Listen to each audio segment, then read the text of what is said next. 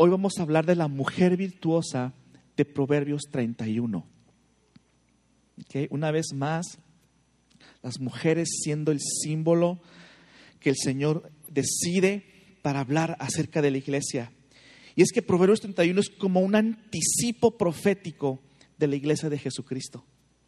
Quiero que veas este detalle. Proverbios 31, el último capítulo del libro de Proverbios, se considera como el epílogo del, de Proverbios, la última parte, el cierre, no menos importante, el cierre. Pero fíjese usted que Proverbios es un libro poético. Toda la Biblia está clasificada por el tipo de libros. Biblia es conjunto de libros y no están ordenados en forma cronológica, no es por tiempo.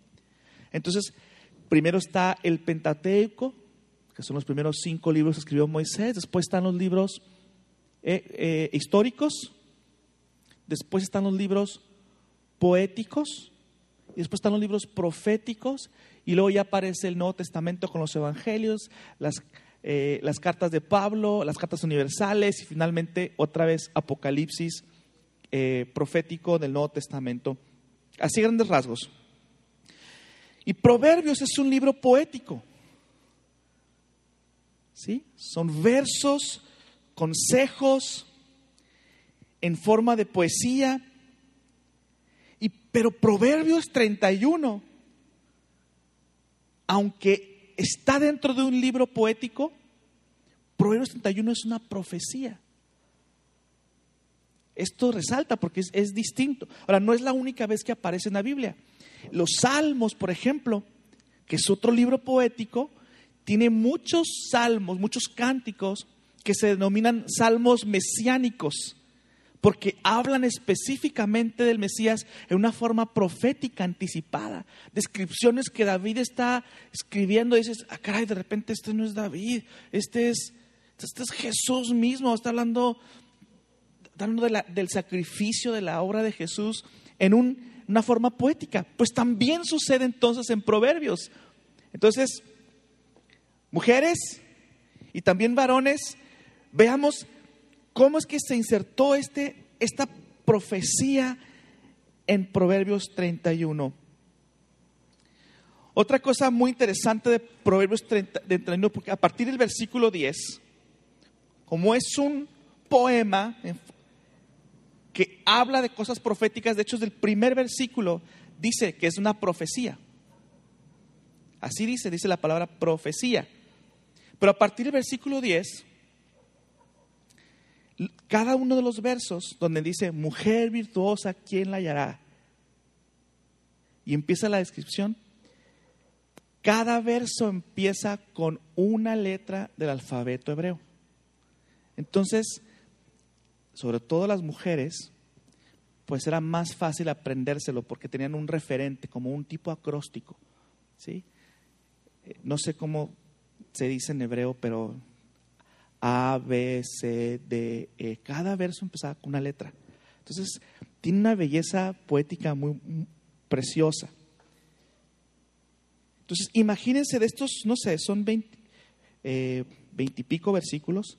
Lo que hicimos aquí fue tratar de catalogar, eh, hacer en, en cinco grandes categorías el tema, porque no nos da tiempo para hablar de todo, de versículo por versículo. Entonces voy a agarrar los cinco más importantes donde creo que pude encajar, pudimos catalogar un grupo de versículos. Entonces, el primero, para el primer caso voy a leer el 11, el 12 y el 23, que son temas comunes. Fíjese lo que dice Proverbios 31, del 11, el 12 y el 23. Dice, el corazón de su marido está en ella confiado y no carecerá de ganancias. Está hablando de esta mujer virtuosa. ¿Quién la hallará? Y la empieza a describir. La empieza a escribir y dice, le da bien y no mal todos los días de su vida.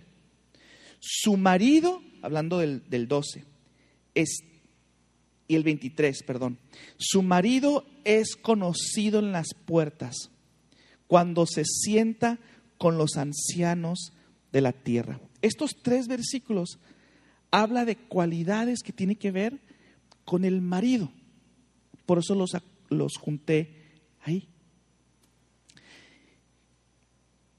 Entonces, una cualidad, una virtud de la iglesia es que sabe poner en alto la iglesia el nombre de Jesús. Déjeme explicar por qué digo esto. En las ciudades antiguas, generalmente las grandes ciudades eran amuralladas. ¿sí? Y entonces en la puerta, que eran grandes puertas, a veces solamente había una, a veces había varias puertas. Las puertas, además de ser la aduana y la guardia, y tenía que estar el ejército bien cuidando a ver quién entraba, quién salía, se abrían en las mañanas generalmente, y había movimiento de, mercancías, entraban, salían, la gente salía a sembrar a veces afuera, regresaba al campo, eh, del campo, en fin, depende de qué tan amplia fuera la ciudad. Pero las, en las puertas de la ciudad también en, los tiempos antiguos, por la importancia que había de control, de cuidado, de mando, era un lugar público típico para hacer actos o decretos. Se marcaban en las puertas, se hacían anuncios, pósters, pero también se hacían acuerdos privados y públicos. Y era la costumbre en, en las ciudades antiguas que los líderes de la ciudad se sentaban ahí a veces afuera, a veces en, la puerta por dentro, pero pegadito a la puerta, en el contexto de la plaza de acceso. Y ahí hacían acuerdos. Era una especie como de registro público de la propiedad, eh, combinado con registro civil, combinado con eh, corte, cuando no había edificios específicos para las cortes. ¿Me, están, me, ¿Me están siguiendo? ¿Sí? Ok, ¿por qué es importante esto? Porque una de las cualidades de esta iglesia o de esta mujer virtuosa es que su marido era conocido por ella ante los ancianos que se sentaban en la puerta de la ciudad a hablar, a marcar orden, a ser testigos del avance de la ciudad, el destino de la ciudad, el futuro de la ciudad. ¿Me está siguiendo? Ahí, ahí se deciden las cosas. Muchos de los detalles de la vida diaria. Entonces, la iglesia virtuosa tiene esta virtud de poner en alto el nombre de su marido, que es Jesús. Jesús es nuestro esposo, ¿sí? Ah, la iglesia virtuosa aporta esta forma de respeto y de reconocimiento al marido en este lugar.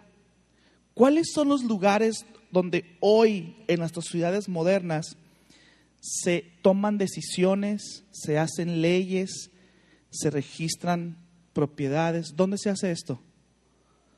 En el Palacio de Gobierno, el Registro Público de la Propiedad, en el Congreso del Estado. Ya somos sociedades más complejas, elaboradas, donde hay más leyes, hay donde hacer. Y bueno, pastor, ¿y qué tiene que ver esto con iglesia? Yo vine a que me dijeran cómo llevar mi vida mejor, ¿no? Estamos en una serie del nosotros, ¿se acuerdan? No, del, no de yo, del nosotros. Una iglesia virtuosa hace valer la mentalidad del reino de Dios justo en esos contextos. Justo en esos contextos. La responsabilidad más elemental de un creyente en un sistema democrático como el que estamos nosotros o que estamos construyendo es votar. Votar. Es una, una manera en que los ciudadanos decidimos o pretendemos decidir. ¿no? Ah, pero hay otras muchas maneras. ¿Qué tan presente está la iglesia en las puertas de nuestra ciudad? ¿Qué tanto se habla de la mentalidad del reino. ¿Qué tanto se hace levantar el nombre de Jesús? Lo que Jesús piensa, lo que Jesús está edificando en esos contextos. ¿Me, estoy dando a entender? Vamos a poner entonces un ejemplo. Yo sé que ya he hablado de este tema en, esta serie, pero lo voy a puntualizar más. Porque es algo que tenemos muy fresco y cerca de nosotros. Unidos contra la trata. Ah, es cierto que se hacen eventos en el contexto de las iglesias con el tema de la trata. Tijuana tiene un problema serio con el abuso y mercadeo de niños y niñas para explotación sexual. ¿Qué tan fuerte es la voz de la iglesia de Jesucristo en la ciudad al tema de eso?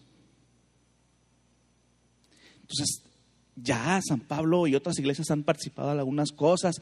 Vamos y hacemos este caminatas de oración y alabanza en las noches. Ok. Pero las puertas de la ciudad son lugares donde se toman las decisiones y se rigen y se, y se buscan. Eh, unidos contra la trata, ¿qué hizo? Hacer un evento para comprometer a los candidatos de todos los partidos, a los que pudieron invitar, para que, para llamarlos a cuentas de que van a actuar en ese tema. ¿Qué tanto se organiza la iglesia para llevar estos temas y que se hagan leyes ¿Qué tanto se lleva esto a, la Secretaría de Seguridad Pública para que apliquen las leyes?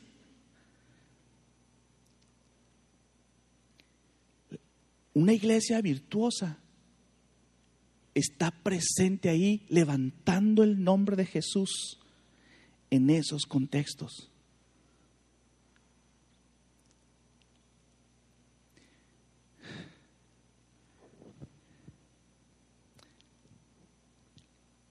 A veces no sabemos cómo hacerlo, pero tenemos que aprender a hacerlo. Porque la palabra de Dios dice que el marido está en ella confiada y es conocido en las puertas de la ciudad. Una iglesia virtuosa pone en alto el nombre de Jesús en esos contextos donde se delibera el futuro de la ciudad y donde se establece el orden de la ciudad hace como unos seis meses tuve la oportunidad de ir a un evento, me invitaron para ser el maestro ceremonias. En un evento con familia vino una persona, es creyente, eh, persona conocida en todo el país por su involucramiento en el tema de la familia. Y arrastra una cantidad de organizaciones para proteger el tema de la familia. Y vino aquí, estuvo en un centro de formación ciudadana y había ahí algunos pastores, había algunos funcionarios y había como unos 200 acarreados de, escuelas públicas para hacer bola ahí. pero no, no había mucha, mucha, mucha presencia. Gracias a Dios, los que estaban liderando eran creyentes, pero no había mucha presencia de la iglesia. ¿A qué voy con esto? Tenemos todavía un camino que recorrer. Y si hay algo en tu corazón que te, que te late, si alguien te saca este problema, la trata, o cualquier otro problema que hay, y algo te incomoda, pregúntate, pregúntale al Señor si el Señor está inquietándote para involucrarte de alguna manera y hacer valer lo que dice Jesús, lo que quiere el Señor para Tijuana, en cualquier contexto. Y no va a ser aquí necesariamente. Podemos usar las instalaciones, pero las puertas de la ciudad son lugares donde se toman las decisiones donde se deliberan, donde se aplican. Y gracias a Dios está siendo un tema ya en Tijuana, un tema de la que la gente está hablando, porque hubo creyentes que se levantaron para estar poniendo el dedo ahí, decir, tenemos que resolver esto, tenemos que resolver esto, tenemos que resolverlo, tenemos que resolverlo, y se hacen paneles y se hacen conciertos y se hacen cosas para poner el tema en la mesa. Para decir, esto es lo que Jesús quiere para la ciudad. Amén. hace poquito un artículo que preguntar amén era manipular. Este, no les voy a preguntar, amén. Número dos, la iglesia virtuosa atiende muy bien a sus hijos. Mira lo que dice Proverbios 31, del el 15 y el 21. Versículos 15 y 21. Se levanta aún de noche y da comida a su familia y raciona a sus criadas. Toda su familia está vestida de ropas dobles. Esto es lo más elemental que quiero extraer de estos versículos. Vea cómo esta mujer virtuosa está atendiendo, siempre tiene bien atendidos a sus hijos. Ahora, el alimento y el vestido, alimento y vestido, son las necesidades más elementales del ser humano. ¿Estamos de acuerdo? Lo más básico. La comida adecuada nos provee los nutrientes necesarios para supervivir y darnos salud general. Y el vestido adecuado pues, nos protege de las condiciones del clima y también para otras condiciones sociales en el entorno. Y son, son generalmente las mujeres, generalmente son las mamás las que llevan el rol de satisfacer directamente estas necesidades, ¿sí?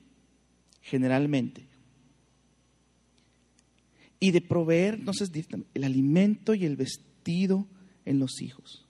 Y ellas son las que se fijan si andan bien, si traen un calcetín de uno y otro de otro. Son las que eh, arropan al niño porque ya tienen frío, aunque el niño no tenga frío, ¿verdad? Eh, mire, tal vez esta es una de las virtudes más desarrolladas en la iglesia en todo el mundo, el de proveer alimento a las ovejas. ¿Sí o no? Si algo es lo que más hay en común en todas las iglesias es que el trabajo pastoral es proveer alimento a toda la familia, ¿sí? Entonces se predica la palabra, se habla escuela dominical, se forman grupos pequeños, se hacen eventos de todo tipo.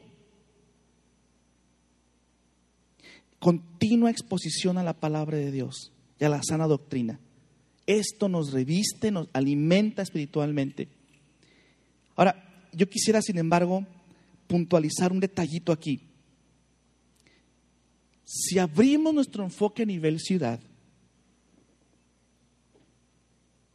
entonces tendríamos que tener una estrategia para alimentar y vestir espiritualmente a mucha gente que no se congrega con nosotros, que tal vez no se considera cristiana, que tal vez no, no sabe qué onda con Dios y duda de incluso de la existencia de Dios y está en su derecho de dudar de Dios.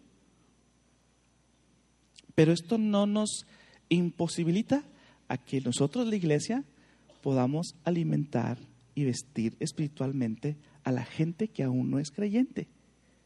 Ejemplo. A la semana pasada el pastor eh, comentó de, la posibilidad de abrir pronto un curso para el control del enojo, ¿se acuerdan? ¿Sí? ¿Alguna vez alguien ha tenido problemas con controlar su enojo, al menos una vez en su vida? Yo levanto las dos manos. Todos estamos expuestos a desbocarnos, ¿verdad? Y, y, también los de allá, ¿verdad? Afuera. ¿Verdad que es un problema común? Y que podríamos enseñar eso a todos, ¿verdad? De eso podemos enseñar a todos.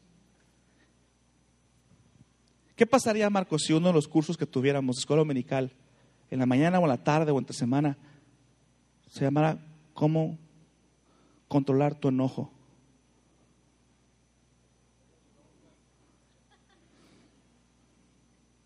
¿Ustedes creen que les interesaría a alguien que no es creyente saber el tema?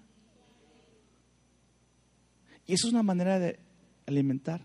Y si después del curso dices, oye, vamos a tener aquí un grupito de apoyo, si tienes Después vamos a hablar un poquito de, la, de lo que hemos aprendido de la palabra de Dios, de cómo podemos superar este tema.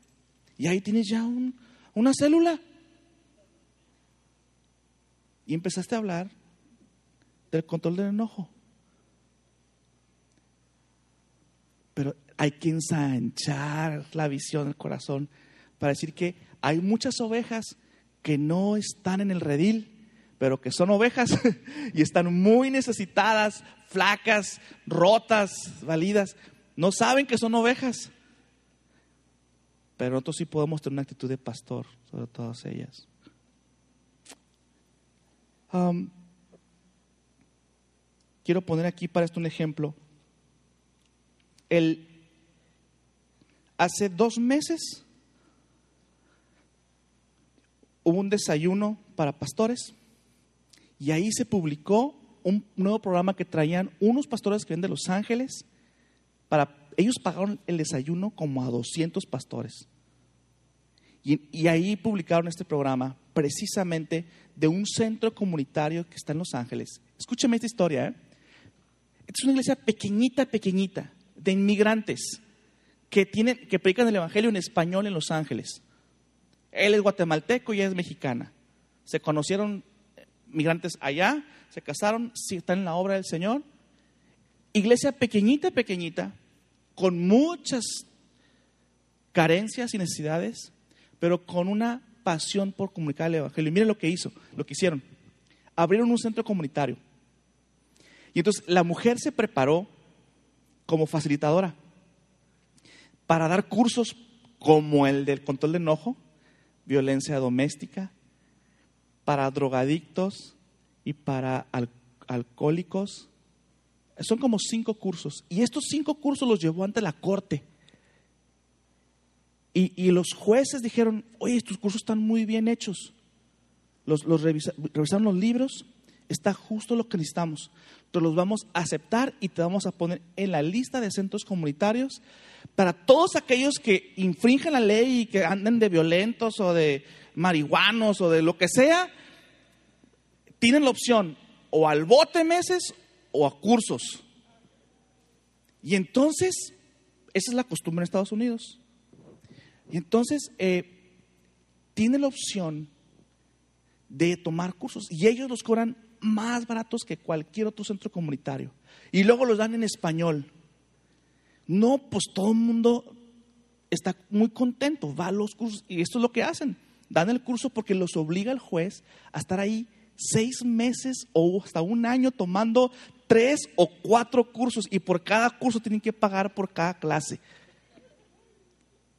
Obligados por el juez. Es o pagas, te entrenas o te guardamos en el bote. Entonces están yendo a clases obligados por el juez. ¿Y qué hacen ellos?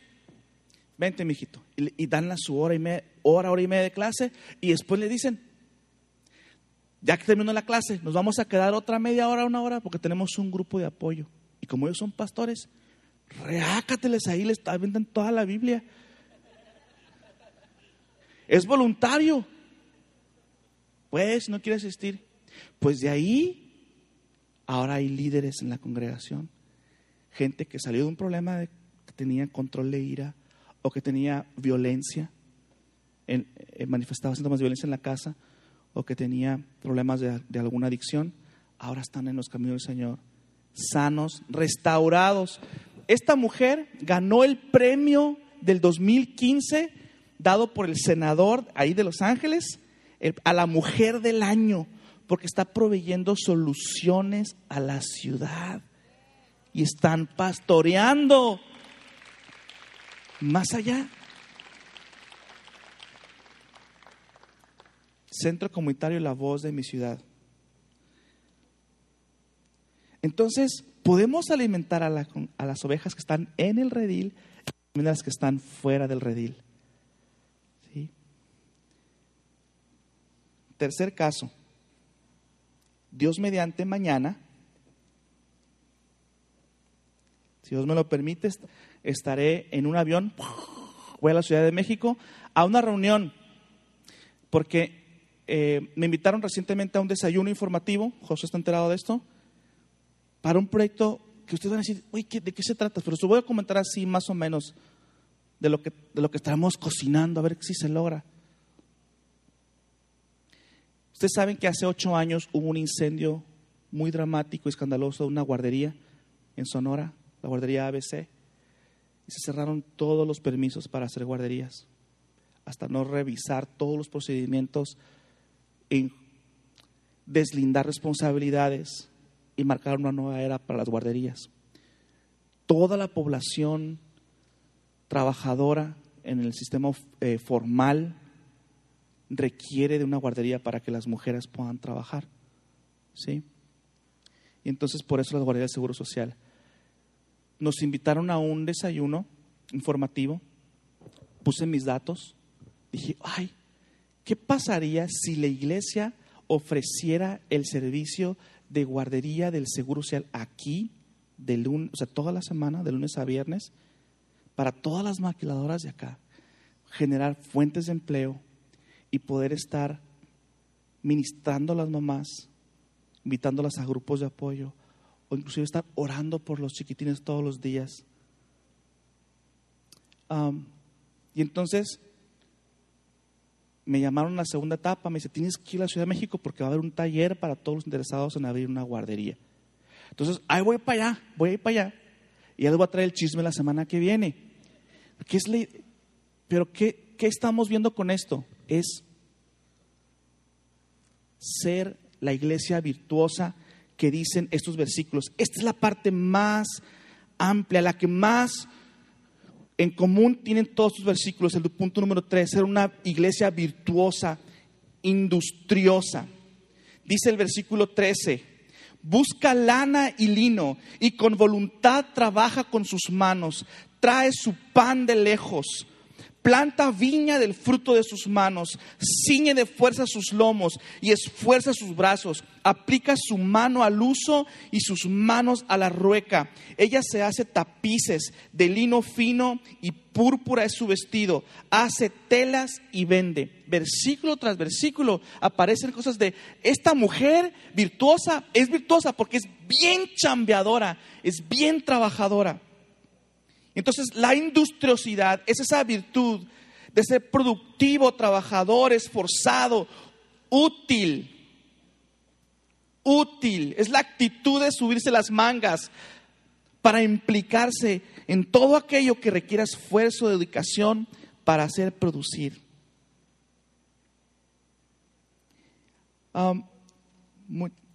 por ignorancia, muchas veces la iglesia se ha colocado al final, a la cola de la cadena productiva. Y solamente está a veces para recibir lo que otros dan, lo que otros les sobra, lo que otros dan de limosna, ofrenda, diezmos, primicias. Pero a veces está totalmente ciega la idea de producir algo. Y es, es un tema que es muy poco tratado. ¿Por qué? Pues, pues, porque el dinero genera muchas, muchas ambiciones. Dice, ay, la iglesia, ¿qué tiene que ver con eso? Pues yo veo que la, la mujer virtuosa hacía todo esto. Y hay muchas iglesias que han transformado ciudad porque están dedicadas a hacer algo.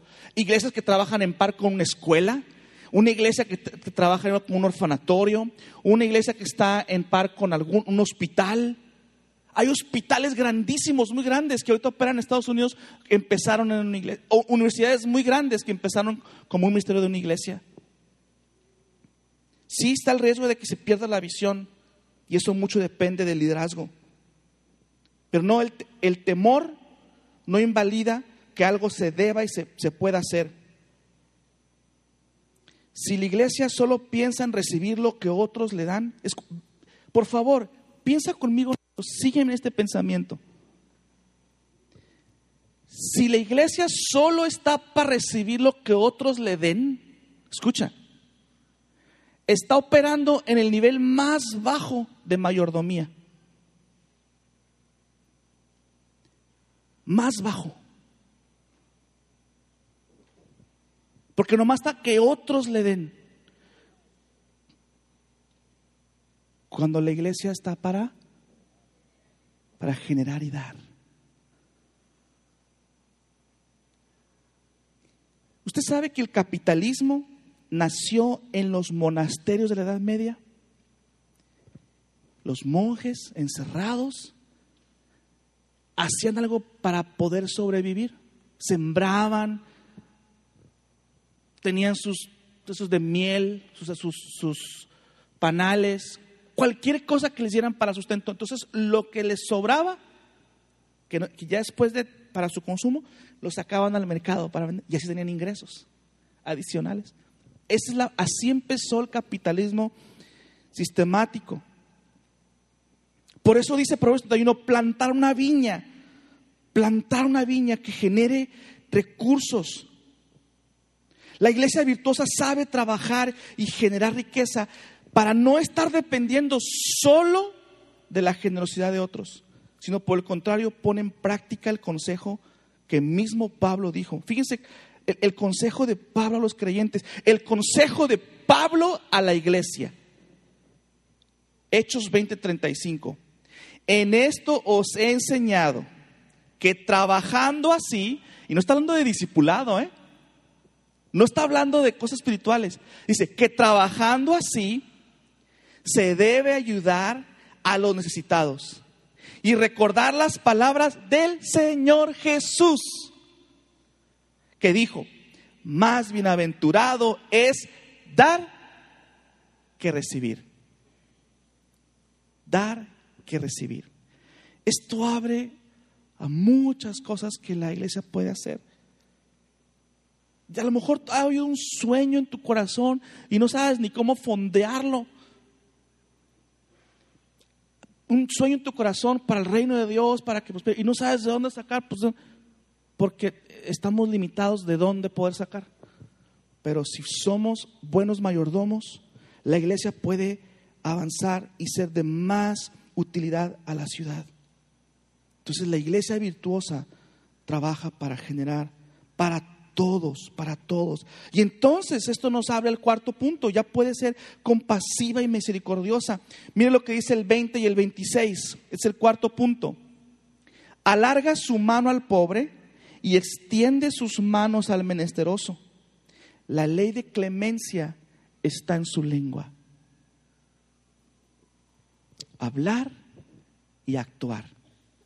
Esto genera congruencia.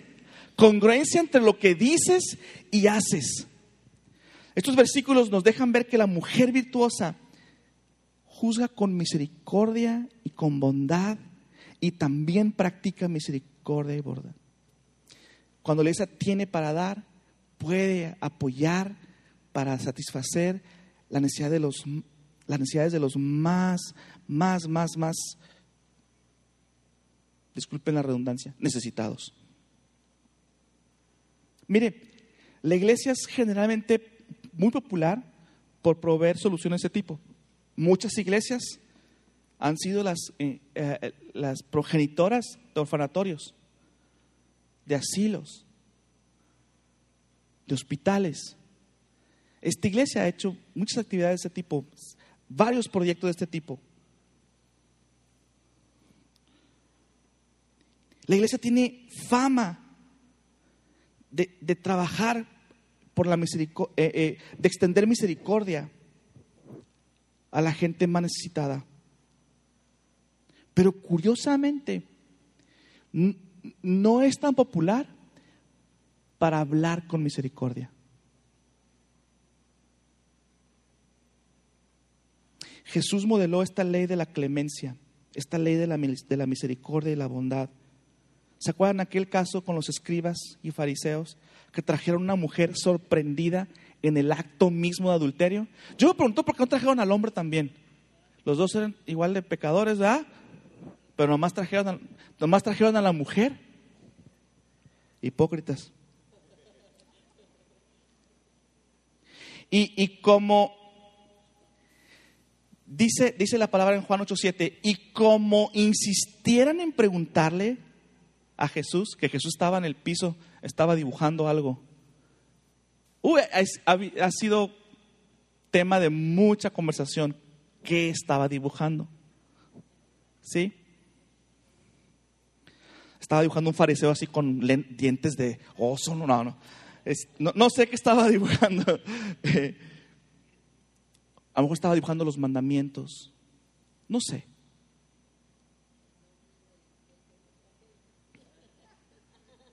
Pero dice Juan 8:7, se enderezó y les dijo, el que de vosotros esté sin pecado, sea el primero en arrejar la piedra contra ella. Conoce la historia, ¿verdad? Y dice la palabra que acusados por su conciencia, todos se fueron y quedó solo Jesús y la mujer, quien al responderle a Jesús que ya nadie le acusaba, él le contestó, ni yo te condeno, vete y no peques más. ¿Sabes que Jesús era el único ahí que podía apedrearla? Porque no tenía pecado. Él sí puede decir, acomódese.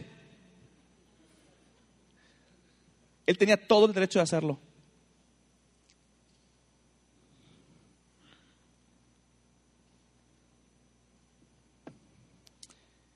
El presidente Peña Nieto acaba de lanzar, meter una, una propuesta al Congreso para cambiar la constitución y, permitir el, le llaman matrimonio igualitario, ¿no? que es aceptar todo tipo de, de, de todos los géneros para casarse. La iglesia tiene que ser muy sabia en ir a esos lugares y comunicar lo que el Señor quiere. ¿Sí? Pero eso es muy diferente a involucrarse en una marcha con carteles que diga homosexual, te va hacia el infierno. Es otra onda eso. Eso es emitir juicio.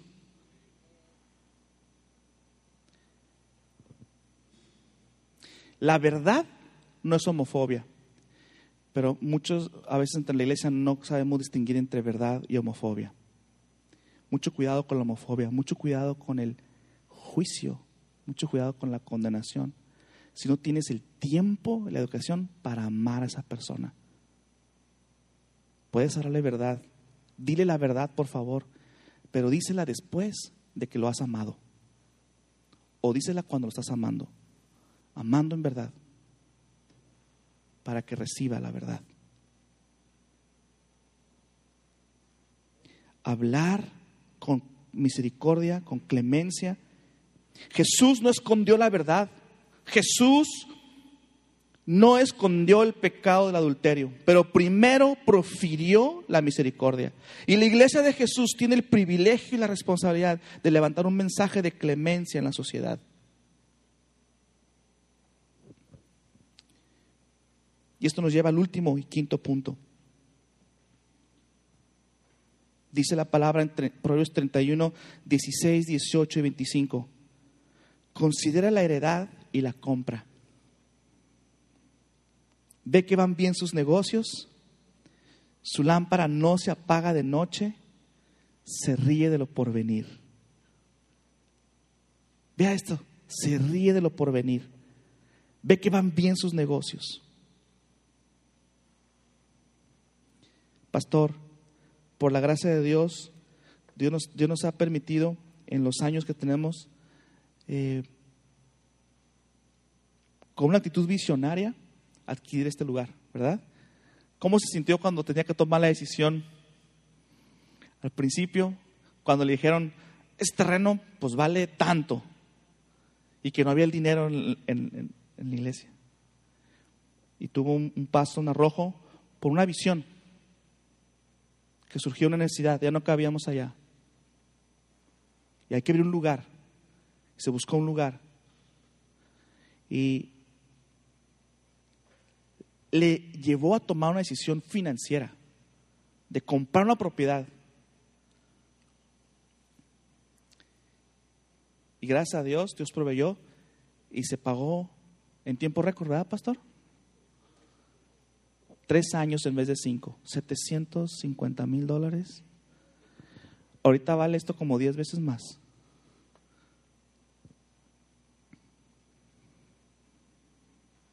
Y tú y yo disfrutamos todos los días porque hubo un liderazgo con visión de proveer para la iglesia. Gracias a Dios, este terreno es de la iglesia.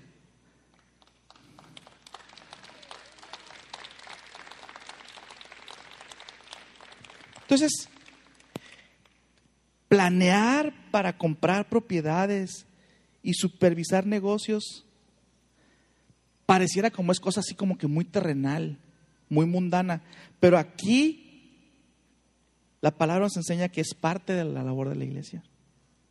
Y así como la mujer virtuosa, que exhibía estas virtudes administrativas como una emprendedora ejemplar, la iglesia virtuosa también tiene la libertad y la responsabilidad de planificar la edificación de un patrimonio cuyo único propósito sea la bendecir a la ciudad, no para enriquecimiento propio, ni de nadie en particular, sino de la iglesia del Señor.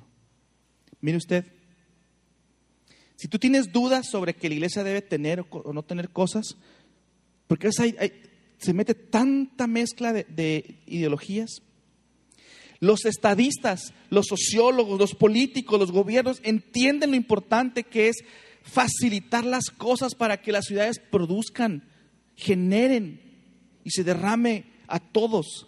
La ONU lo entiende, hay políticas que dejan de la ONU, animan a los gobiernos para que lo hagan. Ya estamos peleados con, con, con la riqueza porque dicen que, que es del diablo. La riqueza no es del diablo. Dios es rico. Ahí nomás se las dejo. De toda la plata y todo el oro y todo el universo. Está confirmado que la pobreza acarrea malnutrición y hambrunas. La pobreza acarrea enfermedades. Está diagnosticado, comprobado que la pobreza genera mortalidad infantil, reduce la esperanza de vida, genera enfermedades mentales, genera adicciones, provoca depresiones, violencia social, criminalidad y aumento de divorcios. ¿Por qué se ha infiltrado cualquier mentalidad en la iglesia de que debe ser pobre, que Jesús era pobre?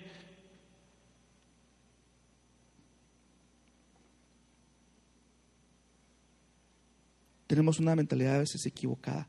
La iglesia con mentalidad virtuosa de Proverbios 31 entiende que puede y debe hacer todo lo que está a su alcance para equipar, para enseñar, para motivar a que cada una de las ovejas se emprenda siendo útil y genere para todos los demás. Y la iglesia misma empuje hacia allá. Hay un, pastor, bishop, ¿cómo se llama el bishop de Jacksonville, ah, Alex? ¿Te acuerdas? Van, no tiene nombre así raro, ¿no? Van, no sé qué. Vamos a decir el bishop. Él es un pastor ya reconocido, entonces le llaman obispo, porque tiene otros pastores a su cargo ahí que este señor se convirtió solito, nadie le predicó, él se, él se siendo de, color, negrito, ¿sí? Negrito él, afroamericano.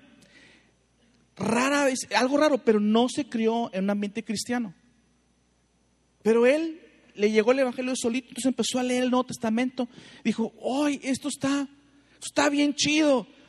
Yo quiero esta comunidad. Y fue a una iglesia y dijo, esto no se parece a lo que yo leí. Y entonces dijo, no, yo no, las iglesias están raras. No son lo que yo leí aquí. Entonces fue al primer centro comercial que estaba, la primera parada de la cárcel estatal. Y adquirió el centro comercial. escuchen, ¿eh? Compró un centro comercial que estaba medio así abandonado. La primera parada del autobús de la cárcel estatal. Entonces, todas las familiares o presos llegaban a ir a la primera parada porque eran los que se alcanzaba cuando salían de la cárcel, ¿no? Entonces, ahí él los, recibía y empezó a disipularlos y se dio cuenta que estaban trabajo. Entonces empezó a abrir varios negocios y abrió un restaurante y abrió eh, no sé qué otras cosas, toda la plaza ahí, eh, así es la iglesia. Al final ya abrió un auditorio ahí para poder tener los servicios los domingos, pero todo empezó por, un, por una solución elemental. Y es una iglesia bien, grande y de mucha influencia, de mucha influencia en la ciudad, porque está proveyendo soluciones, eh, trabajo a la gente, dignidad. Una iglesia visionaria y emprendedora. Hay una iglesia en Singapur. Singapur es uno de los países más prósperos del planeta. Es un país del tamaño de una ciudad. Es más chico que la Ciudad de México, pero es un país. Pero su economía está bien, bien, bien poderosa. Son los que más, de los que más ganan en el mundo. Todos, claro que hay, no todos ganan lo mismo, pero imagínate que vives en la parte nice de una ciudad, no la cervecería nice, este, nice, así bien, todos, todos, o sea, tienen un desarrollo urbano precioso. Y una iglesia, hay varias iglesias este, muy, muy prósperas ahí, y, una iglesia que se llama New Creation Church. Ah, esta iglesia compró uno de los predios más valiosos de la ciudad e, e hizo una combinación de centro comercial, auditorio, eh, centro de convención. es grandísimo. Y lo rentan para eventos de la ciudad. Y ahí tienen sus reuniones. Y ahí tienen, la gente puede adquirir un local, rentarlo y tener un negocio. Una visión súper amplia de la ciudad. Ya terminé con mi quinto punto, pero quiero, quiero dejarles con este pensamiento.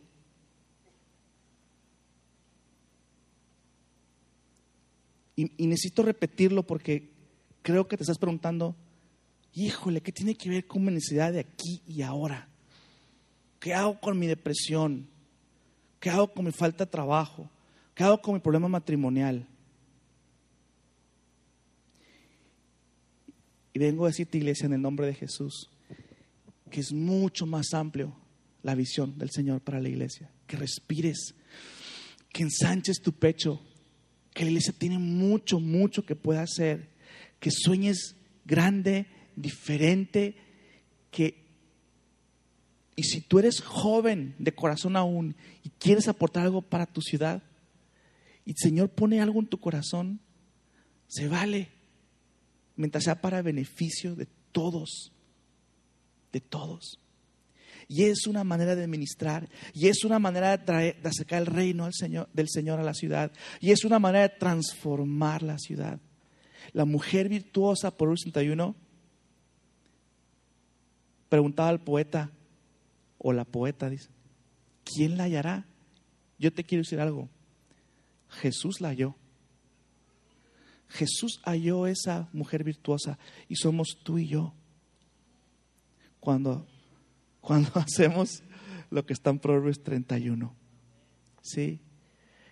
Que atiende bien a su marido, pone en alto el nombre de su marido en las puertas de la ciudad, atiende bien a sus hijos, habla con clemencia, ¿sí? es industriosa y es visionaria y emprendedora.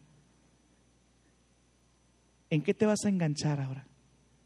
¿Qué mueve tu corazón? ¿Qué mueve tu corazón para ¿Qué te, ¿Qué te inquieta tu ciudad? ¿Te inquieta la salud? ¿O te inquieta la corrupción? ¿O te inquieta la inseguridad? ¿Qué te inquieta? Ahora ya te inquieta. ¿Y qué estamos haciendo al respecto?